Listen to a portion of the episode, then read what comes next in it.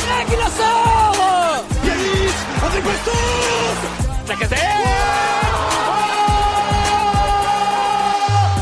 Salut à tous les gones, bienvenue dans un nouvel épisode du Gone Olympique. On est super content de vous retrouver euh, en ce milieu de semaine malgré euh, la déconvenue du week-end. Hein, euh, même si ça aurait pu être pire, on en parlera après euh, ce premier match nul en ouverture de la Ligue 1. Donc on va vous parler un peu de tout ça aujourd'hui, du match de ce week-end, un peu des autres résultats, notamment des, des concurrents, un peu ce qui s'est passé du coup au niveau du classement après cette première journée. On parlera rapidement aussi du mercato, notamment des grosses des grosses déclats de notre coach directement en, interview post-match. Donc on va parler un peu de tout ça, de ce que nous on en pense, de, des dernières infos, parce qu'il y a des infos qui sont sorties là aujourd'hui euh, sur sur quelques quelques vues de l'OL sur des joueurs. Et, euh, et ensuite on parlera un peu rapidement du match contre Angers euh, qui a qui a gagné ce week-end. Donc euh, donc on verra un peu ce qu'il en est et ce qu'il faut attendre du match de, du week-end prochain. Donc pour ce podcast, je suis avec euh, je suis avec Enzo, le frérot de la team euh, Gone Olympique que vous avez eu dans le premier podcast qui était avec nous. salut Enzo, comment comment vas-tu après ce dur week-end? Salut, salut. Bah écoute, euh, plaisir de retourner au stade, mais bon, un match un peu de merde, mais on a l'habitude avec l'OL. Ouais, parce que t'as eu la chance de, de retourner au stade, toi. Euh, retour d'expérience là, alors après un an et demi, c'était c'était bon? Ouais, c'était bien, mais il y a vraiment, il y avait de l'ambiance, sauf qu'il y avait pas les, les bad guns qui avaient décidé de pas venir. Du coup, c'était un peu une ambiance bizarre. Chacun chantait de son côté, et voilà. Mais vraiment, ça fait du bien. T'as Ouais, l'impression de retourner à la vie normale. Quand même agréable, quoi. Bon bah écoute, tant mieux, j'espère, j'espère pouvoir y retourner bientôt. Et puis on a la chance d'avoir un, d'avoir un super invité de la commu, euh, de la commu lyonnaise, euh, un des, sans, sans vanter tous tes mérites, tu, tu le feras largement euh, comme un grand, mais euh, un des, un des plus pertinents, on trouve, et c'est pour ça qu'on, qu'on a fait appel à lui. On le remercie d'être avec nous ce soir. C'est euh, Olimas. Comment tu vas? Ça va très bien, c'est un plaisir d'être ici. Un des plus pertinents, je sais pas. mais- Bah écoute, tout en, cas- tout, en tout cas, nous, euh, nous, on a tous parlé, euh, parce qu'on essaie de réfléchir un peu ensemble euh, aux invités, etc. Et on était, on était tous, euh, on te connaissait tous dans l'équipe, on, on était tous suiveurs des tweets, des spaces que tu peux faire, et, et on était tous assez d'accord sur le, sur la pertinence de, de tout ce que tu racontes. Je suis, tu- je suis toujours content de, de, de venir faire des podcasts parce que c'est un truc qui manquait de. Enfin, on va dire, euh, moi, quand j'ai commencé, j'avais commencé à faire des podcasts il y a 4-5 ans, il y avait pas grand chose qui le faisait, que, pas grand monde qui le faisait. Et c'est toujours bien qu'il y en a qui se lancent parce que parler de l'OL, c'est, c'est pas simple et euh, c'est toujours bien d'avoir des gens qui le font, quoi.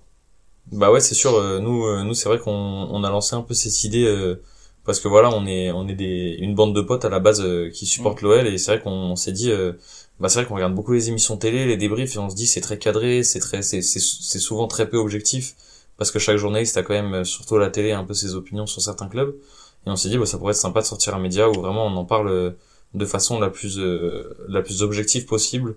euh, tout en gardant un peu de mauvaise foi parce que voilà ça reste l'Olympique Lyonnais et on est on est un peu obligé mais on essaie d'en parler de façon objective et surtout super détendue le but c'est pas qu'il y ait un, un cadre et que voilà justement on peut avoir des, des gars comme toi qui viennent en parler euh, euh, en parler di- discuter de tout et c'est c'est vraiment l'objectif et c'est pour ça qu'on te remercie d'être avec nous euh, et d'avoir euh, d'avoir accepté cette invitation euh, pour pour le podcast du jour Avec plaisir. Du coup, les gars, on vous fait juste euh, pour vous mettre en contexte. Euh, je sais pas encore exactement quand le podcast va sortir. Il sortira probablement mardi, voire même peut-être seulement mercredi. Et on tourne lundi soir. Donc forcément, il y a peut-être des infos mercato qui vont arriver dans les jours qui, qui viennent, qu'on n'aura pas eu et qu'on n'aura pas traité du coup. Mais donc voilà. Donc nous en voulez pas s'il y a des choses qui sortent, des gros dossiers mardi ou mercredi en achat ou en vente, parce que forcément, bah, on, on, les aura pas vus. Donc les gars, on va parler un peu de ce week-end. Euh, Qu'est-ce que vous en avez pensé vous du match, euh, du match contre Brest? Dans, dans sa globalité, puis après euh, de manière un peu plus détaillée sur des sur des points euh, ou positifs ou négatifs qui vous ont euh, enfin, qui vous ont plu ou déplu justement, enfin remarquables on va dire quoi. Euh, bah, je vais commencer, hein. Fais-toi plaisir. Euh, disons que on avait eu des matchs amicaux euh, assez excitants, alors peut-être pas du point de vue euh, défensif, mais au moins offensivement.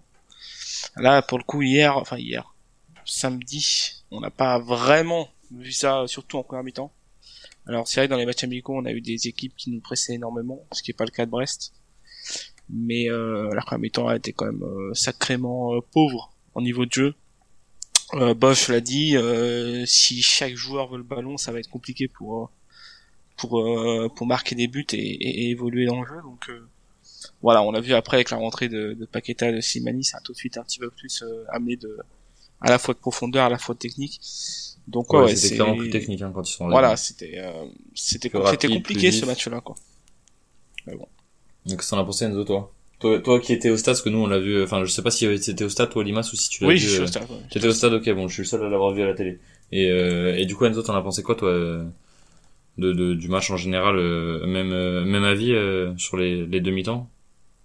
Je trouve que ouais, la première mi-temps était catastrophique. On a retrouvé le la formation en U, ça coulissait pas assez rapidement. Et ouais, le fighter, ça a été la rentrée de Paqueta et Slimani, qui ont tout de suite joué en une touche de balle, qui ont proposé des choses. Et bizarrement, quand ils sont rentrés, c'est là où on a le mieux joué. On voyait du Toko faire ses courses, revenir, pareil pour avoir. Donc ouais, si, il y a encore, on est encore, euh, on est encore pas prêt comme dit Bosch, mais il y a des choses qui sont bien, je trouve. Ouais, ils ont amené, euh, ils ont amené vachement de liant quand même quand ils sont rentrés. On sent que Slimani, même si c'est pas le joueur le plus rapide, le plus vif, etc., il a quand même moi quelque chose que j'aime beaucoup, c'est il a, il a une intelligence dans la lecture du jeu. Enfin, on peut le voir, ne serait-ce que il l'a fait sur les 30, 30-35 minutes où il est, il est rentré. Mais ne serait-ce que sur le but, de venir se placer dans l'espace juste à l'endroit où Toko peut lui poser un ballon super simple avec euh, personne à 2 mètres 53 mètres de lui alors qu'il est juste devant le but. Euh, Il y, a, y a beaucoup d'appels euh, et de joueurs, notamment Moussa Dembélé, qui, qui ont qui ont pas été capables de le faire en première mi-temps, d'amener cette profondeur et cette prise d'espace. Et, euh, et là-dedans, Paqueta et Slimani, ils ont euh, ils ont excellé pendant les 25-30 minutes où où ils sont rentrés quoi. Il, Et il- amène aussi, il amène aussi un peu de caractère, hein, ce qui manque à cette équipe. euh. Ouais, il a faim. On hein. l'a vu, euh, voilà. Donc, Il a faim clairement, et bien. on, on le voit même sur sa célébration. hein. Euh, Il y, a, y a beaucoup de joueurs qui auraient pu être un peu blasés, récupérer simplement le ballon, euh, dire ok voilà on est égalisé machin. On l'a vu à sa, à sa façon de célébrer, un peu comme a pu le faire Yilmaz sur l'égalisation euh, de Lille. C'est des joueurs qui, qui ont envie quoi. Tu sens que qu'ils ont envie de mouiller le maillot, qu'ils ont envie de marquer, qu'ils ont envie de, enfin que, que le club avance quoi. Mm. Donc euh, des, des rentrées, enfin des rentrées positives. Après, j'ai vu beaucoup de gens critiquer le fait qu'il y avait eu que deux rentrées. Mais je sais pas ce que vous en pensez, mais malheureusement, euh, Peter Bosch, il avait pas un effectif. euh, il a fait un peu avec les moyens du bord. hein, quand on voit les remplaçants euh, pour aller chercher la victoire, il y avait Tino Kadewere à faire rentrer, mais à, la place de qui? Oui, c'est ça C'était compliqué, quoi. Il y avait un zombie, mais qui a jamais joué, joué Ouais. avec l'OL.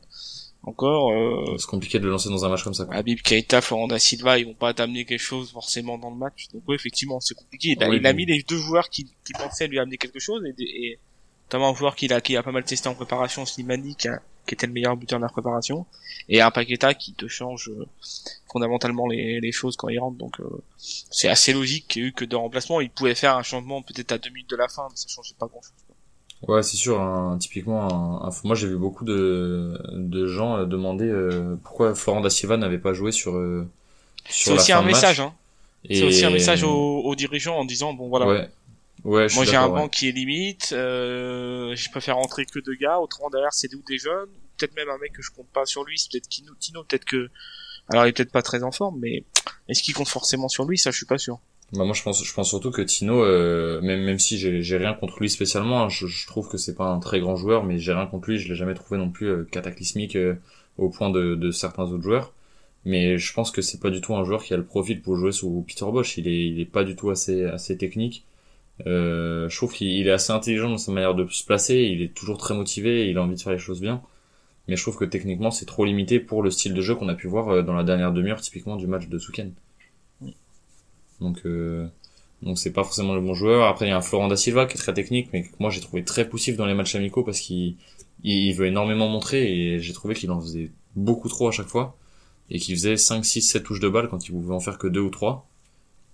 Et forcément euh, un coach euh, bah, il a pas forcément envie de faire rentrer un joueur qui fait éventuellement perdre un peu du temps sur les attaques quand t'as besoin d'aller marquer et de et d'avoir du rythme dans, dans le match quoi parce qu'il fallait le l'objectif c'était de faire pied Brest mais faut pas oublier non plus que cette équipe brestoise en face, euh, c'est c'est un peu miraculeux qu'on se retrouve pas à 2-0 euh, avant la 60e minute. Hein. Défensivement, euh, c'était peut-être le plus gros chantier qu'offensivement encore. Mais en fait, t'avais l'impression qu'à chaque perte de balle, c'était euh, but pour Brest. C'était affolant. Je pense à deux trois situations où quand euh, Lukeba il glisse sur le co- euh, sur le, long de la ligne de touche, où Brest joue très mal le coup, mais ouais, défensivement c'était chaud. Ouais, tu sens que et ça fait un peu le même effet, et j'en avais parlé dans le dernier podcast que pour les matchs amicaux, tu sens que dès qu'on perd le ballon et que l'équipe d'en face a une, ne serait-ce qu'une que, que 75% de capacité à se projeter vers l'avant de manière assez directe, c'est-à-dire soit par une course dans un espace avec ballon, soit par une passe assez directe et verticale, tu sens qu'on est complètement à la rue, quoi. Notre milieu de terrain, il est effacé en quelques secondes, Et, et nos défenseurs sont rarement bien placés. Il y a, ils se couvrent rarement les uns les autres. On a les latéraux qui sont souvent très hauts et qui ont beaucoup de mal à, à revenir sur, sur les contre-attaques notamment. Et on a, on a un terrible manque d'envie d'attaque sur le, sur le porteur. Enfin, on le voit sur le but, on a reculé sur 35 mètres, quoi. Sur les pertes de balles, de... c'est un peu logique aussi, c'est le système qui veut ça. Les latéraux sont très hauts. Et il y a des il y a des ballons que tu dois pas perdre à certains endroits si tu veux évoluer comme ça. Et malheureusement on les perd aux endroits où... qui sont euh, terribles. Ah ouais, Euh, sûr, Loukeba le perd. Alors il a pas de chance. En plus il se, il se prend les, les panneaux. Enfin il se prend les, les trucs autour. Donc il, ça met encore plus de temps pour revenir. Euh, Marcelo on perd. Euh, quand Thiago Mendes est à ce niveau-là bah tu, tu peux pas non plus euh, espérer un miracle. Donc voilà, c'est clairement si tu perds les ballons euh, comme tu en as perdu un nombre hallucinant contre euh, contre Porto euh, avant, bah voilà, tu, tu, tu prends les buts derrière. Malheureusement, c'est c'est une évidence. Et là, heureusement hier, euh, enfin et samedi encore une fois hier, mais samedi, bah disons que Brest, c'est pas non plus une incroyable équipe, donc ils ont pas réussi à marquer plus de buts, mais ça aurait pu clairement. Ouais. Ouais, moi écouté euh, en fin de saison dernière, alors j'aurais- je, je me souviens plus de son nom, un journaliste euh, chez Sky Sports qui, qui parlait justement de, qui débriefait un match de Première Ligue et qui expliquait que pour lui le, le meilleur moyen d'attaquer c'était de bien défendre et surtout dans la manière d'être positionné, c'est-à-dire notamment pour les équipes de, milieu voire de deuxième partie de tableau notamment, d'être bien organisé en défense parce qu'être bien organisé en défense ça te permet à la récupération de la balle d'avoir une projection euh, rapide et efficace. Et moi, je trouve que l'OL, c'est quelque chose qu'on devrait avoir, mais à l'inverse, justement, être capable de bien attaquer, parce que c'est quelque chose que Bosch a l'air de savoir faire, et honnêtement, notamment sur la deuxième mi-temps, euh, moi, j'ai pris pas mal de plaisir à nous voir jouer euh, avec le ballon ce week-end. Mais, euh, mais le problème, c'est que j'ai l'impression que dès qu'on perd la balle, le, changement de statut, il est très difficile à faire. Les joueurs, ils ont un peu du mal à savoir euh, où se positionner, ils ont du mal à, à repartir dans le bon espace défensif. Et du coup, on est très vite, euh, très vite pris de court et pris dans le dos euh, sur, euh, sur deux ou trois passes, quoi. C'est le fameux euh, perte de balle, enfin les 5 secondes après la perte de balle où il faut faire le pressing. Et pour l'instant, les, pour l'instant, la plupart des joueurs ne peuvent pas le faire parce que oui, ils sont pas conditionnés phys- physiquement, ou alors certains ne savent pas le faire du tout en fait, tout simplement. Les ailiers, par exemple, je pense à Cherki ou éventuellement Toko, bah c'est pas dans leur ADN et c'est pas une, une grande envie de le faire. Euh, Slimani, par exemple, va, a, plus de capacité à le faire parce que lui, il va se dépenser de la première à la 90e minute. Euh, mais les autres, ça va être plus compliqué. Peut-être que Paqueta aura, aura ça justement, Maxence peut le faire, Bruno peut le faire. Là, l'autre jour, bon, bah, Dembélé, c'est sûr que c'est pas, pas du tout le même, même profil aussi. Donc voilà, c'est, c'est compliqué quand t'as des joueurs qui sont pas, qui sont pas à ce niveau-là ou qui ont pas une grande envie de presser, quoi.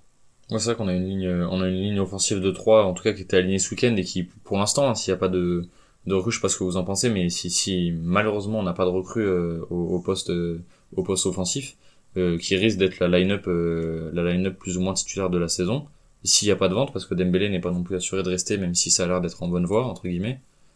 Euh, Euh, si Dembélé part, il y aura une recrue, mais. oui, oui, c'est sûr, mais, mais si Dembélé, il, il nous signe un contrat le 31 août, euh, et qu'on panique bail sur un joueur un peu, qui est pas forcément meilleur et qu'on l'achète histoire de combler les trous, euh, ça sera pas forcément le plus efficace, quoi. Après, cette, cette- même cette équipe-là, euh, même cette attaque-là peut, peut performer en Ligue 1. Simplement, Ah oui, complètement, il- Complètement. euh, on oublie qu'il y aura Bruno Guimaraes et Paqueta en plus. Ouais. Et je pense que ça va changer pas mal de choses à la, à l'organisation et au jeu de l'équipe. Et tiens, justement, on avait, euh, on avait, on va te demander ton avis, c'est intéressant. Euh, puis Enzo aussi, parce que t'étais pas dans le podcast que, j'ai fait avec Kylian euh, sur le match de Brest. On a, on a demandé à notre commune un peu les titulaires et la compo qu'ils aimeraient bien voir cette, cette saison. Ils nous ont répondu un 4-3-3, euh, avec notamment, euh, avec notamment Awar sur l'aile gauche pour pouvoir placer une triplette Cacré, Paqueta, Guimarães euh, au milieu de terrain. Vous en pensez quoi de, de ça? Avoir à gauche, Ouais, sur le, en, en- en faux, faux ailier gauche, on va dire, ailier gauche euh, Ouais, qui rentre à l'intérieur. je, non, pour moi, non. Je le, je le vois pas dans ce profil-là. Oh, ah, c'est quand? C'était il y a deux saisons, il a joué un peu ailier gauche. C'est- Ouais, et du, ouais. coup, du coup, si tu ne mets pas ailier gauche, tu mets qui? Si tu gardes un milieu à 3, euh, tu vires qui dans les 4 Tu sors qui? C'est quoi? Moi, Je avoir, moi. C'est le seul qui a vraiment une valeur marchande qu'on peut vendre. Je suis complètement Pour, d'accord. pour prendre une vraie recrue euh, en ailier gauche, par exemple, le Boga. Ouais, et toi tu le. Mais ce que le problème, c'est que si on vend, euh, on vend Awar, derrière les seuls milieux, le seul milieu de terrain euh, remplaçant qu'on a, c'est Thiago Mendes et, et les jeunes du centre de formation, quoi. Tu recrutes. Ouais, faut, faut encore faut-il recruter. que, ouais. mais on Ouais. peut en tirer, on peut en tirer un, bon, un beau billet quand même Est-ce que ça vaut pas le coup, euh, pour revenir sur la rumeur euh, Grenier-Gonalon, est-ce que ça vaut pas le coup d'en récupérer un des deux pour pas trop cher, qui a l'expérience, qui a le niveau, qui connaît la maison, qui a à peu près le niveau tout du moins pour être en sortie de banc, et, euh, et récupérer des sous sur Awar, faire venir un, un, joueur libre comme ça ou pour pas trop cher? Et aller aller euh, miser sur un ailier. Bah le mieux ça aurait été de ne pas vendre Jean Lucas quoi. Ouais. Et après t'aurais pu vendre Oussem Awar quoi. Apparemment il est parti. Euh, c'était pas c'était pas si prévu que ça quoi de, de ce qu'on a pu comprendre. C'était prévu depuis un moment mais c'était pas l'envie de, de Boss et de ouais. Après le problème c'est que c'est pas eux qui décident. Ouais, c'est pas eux qui décident à l'OL. Donc effectivement pour moi Awar il doit ça fait déjà un an qu'il doit partir et il a plus la tête au club. Donc, après le fait que Bosch l'ait mis euh, vice-capitaine euh, fait comprendre que lui a envie qu'il reste. Mais il y a des impératifs financiers et puis euh, et puis Oussem est sur les transferts depuis depuis un an donc après, il faut un club, c'est toujours la même chose. Hein. Il faut un after. Tant qu'il n'y a pas d'after, bah, le joueur est là. Quoi. Ouais, c'est sûr. C'est sûr que avoir, euh, avoir c'est un dossier, c'est un dossier épineux parce que. Mais tu peux pas, tu, tu peux pas, euh, si tu veux avoir, tu peux pas faire avec trois milieux de terrain, sachant que Thiago ouais, Mendes c'était en dehors du truc, quoi. Donc. Euh, oui, Thiago Mendes, moi je, je le considère même pas comme un, comme un joueur à part entière. Je pense qu'il partira, euh, genre dans les deux derniers jours, même pour un prix euh, ridicule quoi parce que bon de toute façon faut s'en séparer. Oui c'est ça. Je, je, enfin je connais pas exactement les, les chiffres à l'OL mais je pense qu'il a un salaire gigantesque. De toute façon au prix où on l'a acheté euh, on va se faire avoir et on fera c'est même pas je parle même pas de plus value c'est on va faire une perte gigantesque. Mm. donc on est plus à 2-3 millions près il vaut mieux virer un salaire euh, d'un mec qui en a rien à cirer en plus. Et, euh, et faire de la place pour un gars qu'on recrute euh, et qui, qui aura envie quoi euh, même éventuellement un jeune hein, peut-être un peu un peu moins jeune que des Da Silva ou des Keita par exemple qui a un peu d'expérience ou alors un ancien de la maison comme Grenier ou Gonalon qui, qui se font beaucoup critiquer sur les réseaux sociaux. Et moi je trouve que ça serait pas foncièrement une si mauvaise idée que ça, c'est des mecs qui connaissent la maison, qui ont de l'expérience. Et en sortie de banc et même dans le vestiaire, ça peut, enfin moi je pense que ça peut être que bénéfique entre guillemets. Je pense que quand même si tu recrutes un des deux, ça sera quand même très limite avec juste Guimarães, Cacré, Paqueta euh, tu pourras pas faire la saison même avec un, un Gonalo ou un Grenier en plus quoi. Ce sera Ouais, c'est sûr. Est-ce que, est-ce que, tu peux pas compter sur les jeunes, euh, sur les jeunes en plus, des Da Silva, des Keita typiquement qui ont pas été forcément ouais, parfaits, mais qui sont prometteurs sur des bouts de match. Mais à la limite, éventuellement, si tu gagnes à War, je, suis même, je, je, pense que tu peux reprendre un Gonalon par exemple en, en rotation d'un numéro 6 euh, ouais. d'un Bruno Guimaraes, tu sais que tu, si tu lui vends le projet de bon bah tu seras sur le banc, mais par contre euh, voilà, t'es es un dételier du vestiaire, machin, machin, voilà, ça tu peux lui vendre, lui de toute façon il reviendra, c'est pas un souci, je pense. Après le reste, euh, j'ai un peu du mal moi. Si, si tu perds un avoir, il faut que tu recrutes un joueur qui soit de la même qualité, quoi. Ouais, je suis d'accord. Voilà. Je suis d'accord. Après le problème c'est que si tu si tu perds et que tu recrutes un joueur de la même qualité pour, on va dire, euh, on va partir du principe qu'on se fait à peu près un budget égal euh, où on perd pas d'argent entre la vente et, et l'achat. Mm. Euh, comment tu fais venir un joueur du, du niveau entre guillemets d'avoir parce que tout le monde dit que c'est un joueur qui a un potentiel exceptionnel même si c'est vrai qu'il ça fait un an qu'il en a un peu rien à faire euh, tu viens et tu lui dis bah voilà tu vas être derrière Cacré, Paqueta et Guimarães c'est compliqué Bah, d'attirer euh... Tu dis t'es dans la t'es dans la rotation à 4, à 4 tu joueras, hein. Euh, t'as la t'as la t'as la- l'Europa League, t'as le machin. Après il tu peux aussi amener un joueur et lui dire euh, voilà cette saison euh, peut-être que tu seras dans la rotation et l'année prochaine il y aura forcément un départ. Je pense que malheureusement à l'OL c'est toujours comme ça. Donc euh, peut-être après euh, il faut que il- je fais confiance au club pour essayer de trouver un joueur comme ça. C'est compliqué hein, surtout quand t'as pas de t'as pas d'argent mais ou alors tu tu vas sur un sur un grenier un gonalon et t'estimes que t'estimes que derrière c'est assez fort avec les jeunes pour pousser mais j'ai du mal ça. ouais c'est ça on a un peu du mal moi euh, moi j'ai vachement de mal à me rendre compte du niveau de Keita et Da Silva sur cette saison est-ce que vraiment en sortie de banc ils peuvent apporter quelque chose? Il faut prier pour que les trois se Ou- blessent pas surtout. hein. Ouais, si, si on a des blessés au milieu, parce que c'était un des postes qu'on avait le plus fourni et avec le plus de qualité, et, et en un été, on est, euh, on est dans la Après il y a. Jeffren qui va qui va revenir en décembre. Ouais. Alors à quel niveau? Ouais, c'est ça, à quel niveau, euh, Voilà. deux fois les croisés, euh, pas que, euh, moi j'ai, moi j'ai un gros problème contre lui parce que j'ai pas du tout aimé la façon dont il est parti et un peu comment il a craché sur le club. Donc, euh, donc moi ça me pose un peu de souci de ce côté-là. Je lui laisse une petite part de doute parce qu'apparemment c'était surtout visé pour Garcia parce que ça se serait très mal passé. C'était essentiellement pour Garcia. C'est Et ça, après euh, c'est vrai que son Moi, j'ai trouvé ça un peu généraliste pour une seule personne et j'ai trouvé ça un peu dur et, et on- je suis plutôt parti. malheureusement il faut le relancer hein, parce que autrement Ouais. on le revendra jamais. Hein. Ça Ah oui, sera qui- à quitte à, ah, je suis complètement d'accord avec toi. Quitte à l'avoir, euh, il faut qu'il rejoue et il faut que ça marche parce que sinon, euh, sinon ça, va- ça va être compliqué. Ça va être Mais euh, compliqué. pour moi, sur Jeffrey, s'il revient à son niveau, c'est que bénéf pour nous parce que Ah oui, il pour a moi, un c'est un excellent joueur. Je- Avant qu'il fasse un déclat, je l'aimais beaucoup, beaucoup. C'est vraiment le genre de, joueur qui nous manque là, à l'heure actuelle, vraiment capable de faire des différences euh, sur peu d'espace, de se projeter et tout. Donc, euh, je mise beaucoup sur sa Ah oui, il avait, fait, il avait fait un super début de saison avant de se blesser le même soir que Memphis. Hein. C'était C'est un les- joueur qui peut clairement les deux joueurs. hein, Convenir d'ailleurs dans, la- dans le système de Bosch, euh, qui recherche des joueurs qui percutent et qui sont capables de faire la différence balle au pied, qui sont capables d'avancer, comme le faisait Jean Lucas. C'est typiquement le joueur qui peut aider. Après, le problème, c'est comme on l'a dit, il revient euh, en fin d'année. Euh, dans quel état, quel niveau, euh, ça sera compliqué, quoi. Ouais, non, c'est sûr que. Après, moi, ce que j'aime bien chez lui, c'est qu'il a aussi un profil assez polyvalent. Il peut jouer à plusieurs postes et du coup, c'est vrai que ça te fait avoir qu'un seul joueur entre guillemets, euh, qui te permet de pallier à plusieurs postes en fonction des besoins. Donc c'est vrai que c'est quand même euh, c'est quand même une palette qu'on est obligé de lui accorder et s'il revient à un bon niveau, euh, ça ça peut être euh, la recrue entre guillemets de ça peut être une des recrues euh, entre guillemets hein, bien sûr parce que il appartient au club depuis que depuis qu'on l'a acheté euh, au SCO mais mais ça peut être euh, la bonne surprise de la saison on va dire entre guillemets. Celui qu'on n'attend pas et qui peut nous permettre de de tirer un peu notre épingle du jeu euh, sur sur les la rotation et les matchs les matchs un peu où, où si on enchaîne un peu ben, même si euh, je sais je me rends pas trop compte du calendrier de cette saison comment il va être fait notamment à partir de janvier avec les coupes nationales etc si ça va être vraiment la, la course et on va dire que plus on a de matchs plus on va loin en Europa League donc c'est c'est plutôt bénéf Voilà. du coup Enfin, à si faire tourner en Europa League, hein, de toute façon, quoi ouais ouais, ouais c'est sûr comme l'a toujours, l'a toujours fait, quoi. Ça c'est sûr.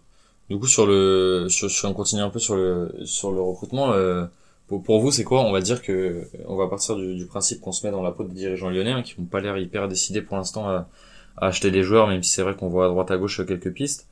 Euh, pour vous s'il y a un poste vraiment où il faut recruter absolument, euh, vous recruteriez à quel poste et, et quel profil? Pas forcément. Moi si vous avez un nom c'est bien mais pas forcément un nom. Mais quel profil de joueur euh, pour pour euh, pour être une vraie plus-value euh, les gars? Moi, tout de suite, je dirais arrière gauche, vraiment, parce que Cornet, euh, c'est bon. Et Enrique, du peu que j'ai vu, franchement, euh, c'est très chaud. faible. Hein. Ouais, ouais, c'est, il a, il a vraiment du mal à, à jouer au foot. Hein. C'est dur ce que je dis, mais, mais tu sens qu'il, qu'il a pas le niveau, quoi. Après, on l'a vu euh, 45 minutes, donc euh, faut pas juger tout de suite. Mais de ce qu'on a vu, c'est faut pas qu'il confirme ça, sinon euh, c'est chaud. Mais après, en doublure pour euh, gratuit, Oui, c'est ouais, ça. pourquoi pas. C'est ça. Une doublure gratuite, apparemment, il a pas un salaire gigantesque. C'est, c'est pourquoi pas, mais, mais je pense pas que c'est un gars qui peut s'imposer au poste de titulaire, en tout cas. Mais je pense que oui, c'était pas le but de son recrutement, a priori. Maintenant, euh, un gauche, oui, mais c'est pas, je sais pas si c'est la priorité priorité dans le sens, je sais pas si c'est là où il faut mettre l'argent en, priorité. Je pense qu'il faut le mettre sur un ailier ou un attaquant. Il faut qu'on absolument qu'au devant on, on ait des joueurs au-dessus euh, de ce qu'on a.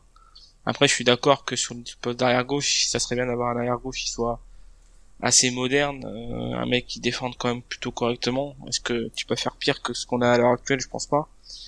Mais euh, Cornet apporte déjà un peu offensivement. Je dis pas que c'est fou, mais il apporte déjà un peu offensivement. D'avoir d'avoir des d'avoir un arrière gauche qui apporte au- autant offensivement que défensivement, ça pourrait être bien. Donc je pense qu'après, avec un d'achat, ce serait pas mal en fin de mercato. Je pense que c'est l'OL, euh, l'OL ira vers ça. Maintenant, il faut trouver le bon joueur. Il y a des pistes mais c'est jamais simple de, conclure, surtout que les clubs euh, en général demandent euh, la prise en charge du salaire et demandent même un, un montant pour le prêt, donc c'est compliqué. Et l'OL aime pas trop les prêts. Donc moi, moi pour le coup, ce serait plus sur un sur un ailier, un vrai ailier de débordement, un ailier capable de faire des différences sur un contrat, euh, ce qu'on n'a pas du tout à l'heure actuelle. Donc euh, voilà, c'est vraiment ce poste-là pour moi. Et s'il faut mettre l'argent, c'est là-dessus quoi. Ouais, moi je suis assez d'accord avec toi. Le seul, euh, le seul joueur qui potentiellement peut faire des différences dans- sur sur des sur des prises de profondeur et sur de la percussion, il l'a un peu fait ce week-end, même si c'était pas toujours euh, avec de la réussite. C'est Toko Ekambi. Et euh, et même si moi je je fais pas du tout partie de la team qui le déteste, euh, ça reste quand même beaucoup trop limité, faut être honnête, dans beaucoup trop de secteurs du jeu. Enfin, en tout cas, c'est mon avis. C'est un joueur qui dans ce dans quand tu veux avoir la possession du ballon va pas te servir à grand chose quand Ouais, éventuellement tu es euh, dans des attaques plus rapides des attaques qui sont précises en espèce de contre-attaque pas forcément forcément contre-attaque mais disons des jeux plus rapides là il peut te servir. Euh, sur la possession sur les matchs comme on a eu contre Brest on a bien vu c'était plus compliqué même s'il a apporté quoi qu'on en dise hein, mais c'est quand même plus difficile pour lui quoi. Ouais, c'est sûr, c'est un joueur qui qui qui peut apporter euh, même dans la percussion des fois quand on a un peu de mal c'est vrai qu'il y a deux trois fois où il va sortir un dribble il va te sortir il va te sortir une accélération qui va qui va amener un centre. Mais c'est pas non plus euh, enfin je pense pas que ça soit très que Bosch soit forcément très adepte par rapport à la stratégie qu'il veut mettre en place les, les idées tactiques. Et je pense pas que même l'OL ça soit sur ce genre de choses sur lesquelles on doit se reposer quoi.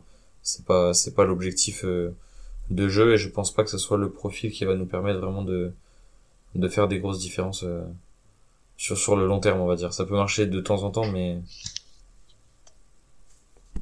ouais, c'est pas c'est pas c'est pas top top. Donc euh, un, un arrêt gauche pour toi Enzo et un ailier pour toi euh, Olimas. Moi si je devais me mouiller je dirais euh, je dirais plutôt un ailier aussi parce que euh, moi euh, même si Maxwell Cornet bon défensivement euh, j'ai envie de pleurer des larmes de sang à chaque fois que je le vois défendre le week-end. Euh, il y a un truc que je peux pas lui enlever et que j'aime beaucoup et que beaucoup trop de joueurs n'ont plus à l'OL depuis depuis 7-8 ans on va dire c'est euh, l'envie de jouer et l'envie de bien faire les choses même si c'est pas toujours top. Euh, au moins il a faim il court il se donne. Et, euh, et je pars du principe que qu'il peut que progresser et que et qu'il y a des il y a, il y a beaucoup d'autres joueurs qui mériteraient de perdre leur place plutôt que lui notamment en attaque et euh, et que c'est pas forcément le secteur où on va dire que ce, ça son envie moi je pense peut compenser un peu ses bêtises de temps en temps. Alors qu'en attaque je, ouais euh, moi je suis d'accord avec toi Olimas on a vraiment besoin d'un profil euh, d'un profil percutant Et et je dirais même qu'on a besoin de, de deux, de deux joueurs, mais après ça serait très compliqué, hein, mais ça, ça c'est un peu utopique ouais. voilà, on aurait besoin d'un, d'un attaquant qui remplace Memphis, peut-être pas dans le, dans le profil même, mais un joueur qui peut lui ressembler un petit peu quand même, et d'un ailier. Après, euh, évidemment, enfin, ça, déjà, déjà qu'on a du mal à faire un transfert à l'heure deux, euh, Ouais. j'imagine pas le bordel, quoi. Ouais, ouais, il y a Bosch, euh, Bosch qui a demandé, euh, qui a demandé un joueur par ligne là, en conférence de presse indirectement à ses dirigeants. Moi, euh, j'aimerais beaucoup, hein, mais ça m'a fait doucement rire dans le sens où si on fait un transfert par ligne, ça sera, euh, ça, c'est que ça sera des joueurs très faibles, quoi. Enfin, qui, qui auront pas énormément de plus-value, malheureusement, je pense. Bah, oui. C'est vrai, à moins de, à moins de vendre encore et encore, quoi. Donc, Ouais. c'est-à-dire, les seuls qui sont vendables à l'heure actuelle, c'est Maxwell Cornet, c'est Oussem Aouar si un jour il y a une offre, c'est Thiago Mendes s'il nous rapporte quelque chose. euh, Ouais. Et alors après, Dembélé, peut y avoir éventuellement. il peut y avoir une très grosse surprise, c'est-à-dire un départ qu'on n'attend pas. Euh, genre un milieu, un autre milieu de terrain. euh, voilà quoi. Ça serait pas serait un- la bêtise un- un à pas départ faire, je sympa, pense, mais- mais... Mais c'est genre de départ, tu sais, quand on arrive en, en- quand on arrive à 15 jours de la fin du mercato, que t'as besoin d'argent et que si tu t'as pas d'argent, tu recrutes pas, ouais. et qu'on te met 40 millions sur un Bruno Guimaraes, est-ce que tu refuses? Je suis pas sûr que le club refuse. C'est pas le cas à l'heure actuelle, hein. Oui, oui, voilà. c'est sûr, mais il faut, faut toujours se méfier. On sait que, Ah. notamment, notamment Bruno Guimaraes a, a quelques clubs euh, à la botte, et Paqueta, on a, on a quelques-uns aussi. Et, euh, Je rappelle faudra qu'un Hugo Loris, hein. par exemple, est parti dans les 2-3 derniers jours du mercato, Ouais, euh, alors qu'on s'y attendait pas. Hein. Ouais, ouais, et Hugo, euh, il y avait eu quelques rumeurs, et puis plus le temps passait, plus tout le monde euh, disait qu'il allait rester, qu'il partirait pas finalement et tout. Ouais. euh, Et puis euh, il est parti, ni vu ni connu, et puis, euh, et puis ouais, des fois, euh, des fois ça fait un peu mal ces départs. Euh, faudrait pas que ça nous tombe, ça nous tombe sur la Je pense tête, pas que ça arrivera quand même. Je- voilà, parce que J- tu peux pas faire des coups comme ça à, à, ou à Juni et à Bosch parce qu'il y a déjà, t'as déjà le, le Onana qui vient pas, qui était un, un vrai, une vraie demande de, de Bosch et euh, qui l'a mal pris. Euh, t'as déjà Jean Lucas, il l'a rappelé lui aussi, il l'a mal pris. Donc euh, voilà, il a, il a, un- il a le poste d'attaquant euh, qu'il lui faut, euh, qu'il a envie d'avoir, donc à la place éventuellement de Dembélé. On parle même d'un ailier en plus. Voilà, c'est des choses comme ça qu'il faut pas non plus trop trop euh, abuser avec Bosch parce que euh, il peut très bien être plus là dans un mois en fait hein. Et c'est Ah oui, peut-être pas à cause des résultats. Complètement, ouais. S'il en a marre, euh, moi je peux Ah, comprendre, on a dû lui vendre un projet et il y a- s'il y a rien qui se passe, euh, ça, ça peut vite faire flipper. Hein. T'arrives, on te je- dit euh, projet de jeu, etc. On vend tous tes joueurs, même ceux que t'as envie de garder, donc euh, Je pense je pense qu'on lui a qu'on lui a dit qu'on allait vendre des joueurs, mais je pense qu'il a les, les deux les deux comment ça s'appelle les deux choses qu'il a demandé c'est un attaquant et un, et un gardien. Si t'as pas le gardien, bon voilà, si en plus on te vend un de tes un de tes meilleurs joueurs de la réparation, ok donc faut pas se rater sur le reste. quoi. Ouais, ouais, non, il va falloir, il va falloir être efficace.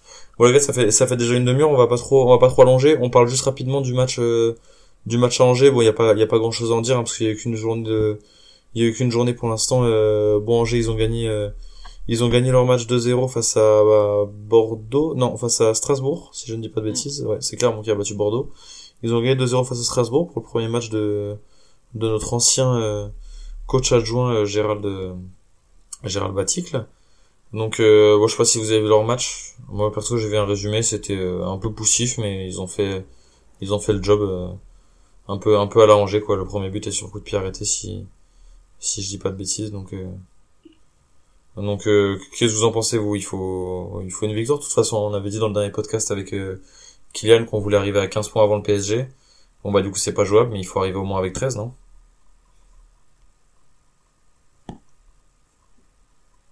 Euh, ouais.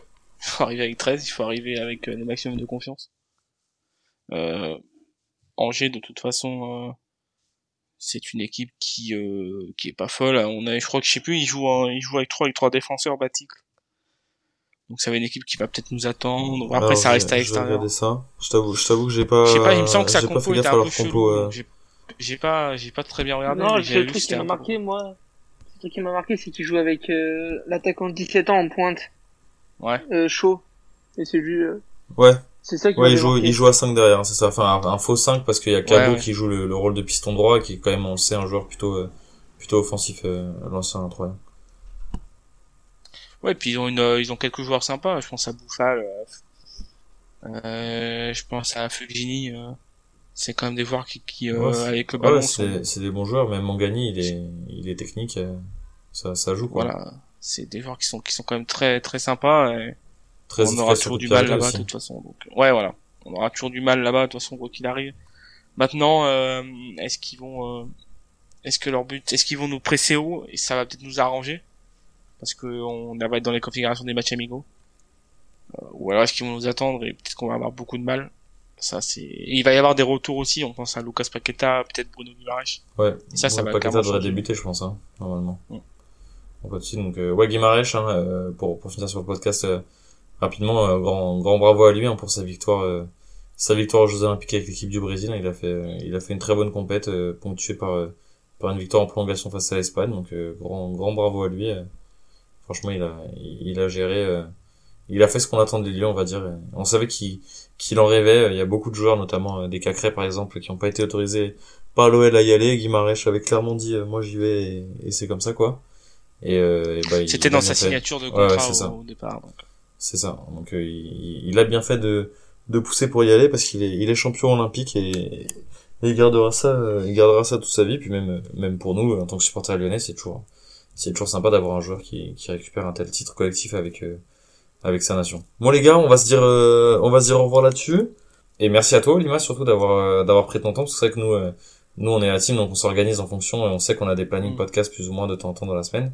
Mais c'est super cool d'avoir répondu à l'invitation, de t'être euh, rendu disponible et puis d'être venu euh, parler tout ça avec nous parce que comme on t'a dit, euh, on te trouve et on n'est pas les seuls, hein, au vu du nombre d'abonnés sur Twitter, très pertinent. Donc c'était vraiment top euh, d'être venu euh, nous voir.